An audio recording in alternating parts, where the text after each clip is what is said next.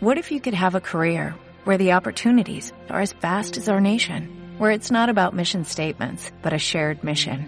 At U.S. Customs and Border Protection, we go beyond to protect more than borders, from ship to shore, air to ground, cities to local communities. CBP agents and officers are keeping people safe. Join U.S. Customs and Border Protection and go beyond for something far greater than yourself. Learn more at cbp.gov/careers. Que no tiene una solución y no estoy hablando de los crímenes, de la este, inseguridad o de las balaceras, de eso también vamos a hablar inmediatamente, sino de contingencias que efectivamente no se pueden manejar. El hecho de que sea una sequía como esta, que producida por el cambio climático, por los desmontes, que es anterior, pero que en lo inmediato no tiene una solución.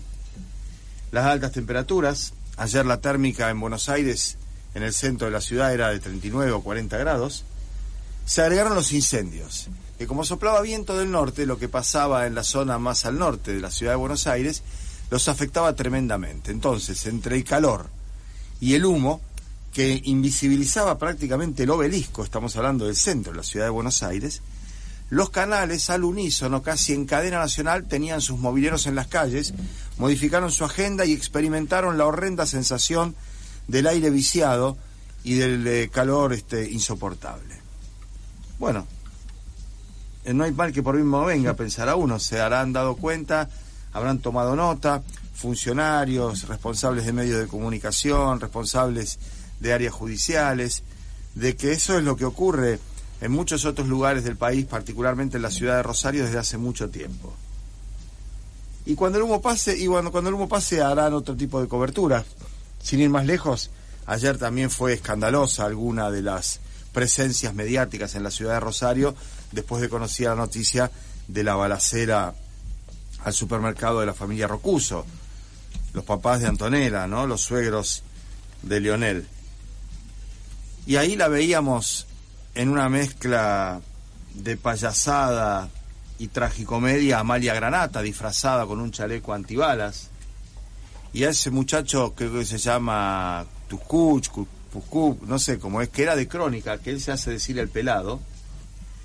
que se ha tapado los tatuajes, se ha bajado las mangas, se ha cambiado su atuendo y ha tratado de mejorar su lenguaje porque lo llevaron a América Televisión, que no es tanto como era crónica desde el punto de vista de lo bizarro y la mezcla rara de sabiondos y suicidas. Y él también con chaleco antibalas, ¿no? Y el circo y la malversación de los datos objetivos que se podían conseguir, y el modo de hablar de la ciudad de Rosario, cual si te tratara efectivamente de un enclave este narco que no tiene eh, funcionalidad con la República Argentina.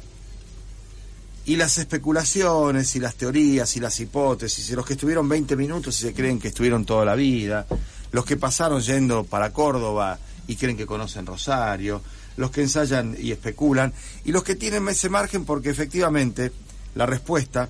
que es la información, que es la seriedad, que es el dato, eh, no aparece porque en algún punto no lo tienen.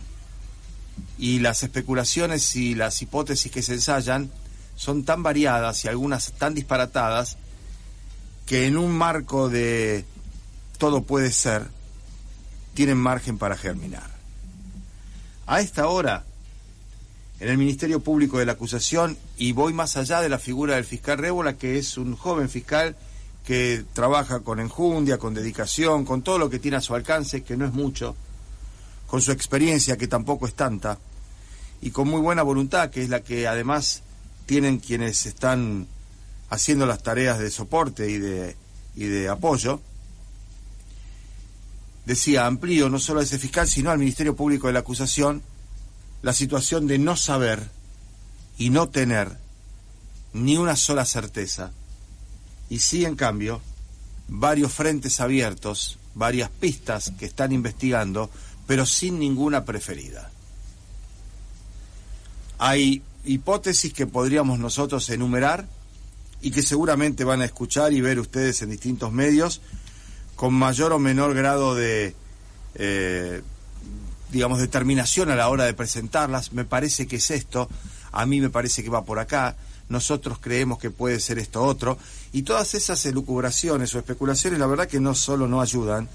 sino que confunden y pueden complicar aún más este panorama, insistimos, que desde el punto de vista anímico de la opinión pública es de los peores que hemos experimentado, por lo menos quien habla y este equipo desde que trabajamos en esta profesión. Están los que dicen esto es un tema de las barras, de la barra de adentro, este es un problema de la barra de central que no quiere que venga Messi a Rosario,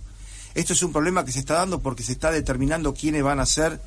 los integrantes de la cabeza del Ministerio Público de la Acusación, de la Fiscalía General. Esto es parte del vuelto por los cambios que hay en la policía, porque aparece Grilloni, que no tiene nada que ver con lo que venía siendo antes, es un hombre que está más cerca de lo que se suponía, pretendía Pablo Hapkin, que es la figura principal de la oposición. Esto es algo por Perotti, porque Perotti, por ejemplo, no fue al discurso de Alberto Fernández y porque está peleado con Aníbal Fernández. Y acá me detengo, Aníbal Fernández. Una confesión que si hubiera ido seguida de su renuncia al cargo de ministro de Seguridad hubiera sido seria. Así es una suerte de deslindar responsabilidades, no hacerse cargo de la situación, comentar algo para lo que no está preparado, porque él es el ministro de Seguridad, al decir, ganó el narco. Fenómeno. Ganó el narco y yo me voy, tiene que decir inmediatamente Aníbal Fernández, cuya verborragia es tan equiparable a su inutilidad y su presencia pública en los medios de Buenos Aires es inversamente proporcional a su presencia en el territorio donde ocurren los sucesos que deberían llamar a trabajar de otra manera al ministro de Seguridad de la Nación. El presidente Fernández se dio cuenta de eso, tal vez tarde, con sus modos, con su estilo, y puso en alguna medida, de hecho, al frente de la crisis a Agustín Rossi, que es rosarino, aunque nació en Vera, que su familia vive acá, su mujer y sus hijos, que ayer lo decía en los canales de televisión, cuando Hapkin dice yo vengo acá y ando sin custodia, y lo mismo dicen este, otros funcionarios, Rossi dice lo mismo, y lo amplía al millón y pico de rosarinos que andamos sin custodia y que vivimos acá todos los días y seguramente no en las condiciones en las que eh, pueden andar funcionarios o ministros, y que no digo que esté mal, pero digo que es distinto. Y Rossi fue más razonable, porque bajó el problema a los niveles terrenales y no a la filosofía barata de Aníbal Fernández. Y dijo que no solo no ganó el narco, sino que hay que hacer todo lo que se pueda y seguir haciendo para que la ciudad de Rosario recupere su fisonomía de años atrás, por ejemplo, cuando él fue el presidente del Consejo Municipal de Rosario, casi 30 años. Pero estamos en una situación delicada, insistimos, porque desde el punto de vista de la información real, concreta, no hay pistas definidas, ni una ruta certera, y es lo que se está investigando. Y está bien que se diga la verdad en ese sentido. El objetivo es buscar impacto público, dijo el fiscal. Es una parte de la explicación, pero es evidente que hay algunas otras cosas que no se conocen y que vamos a ir viendo si de a poco efectivamente se van poniendo este, sobre la mesa. Por lo demás, está empezando el ciclo lectivo en la provincia de Santa Fe, tarde, como siempre, pero hoy los chicos tienen clase, después vendrá el sábado y domingo, y después la semana que viene,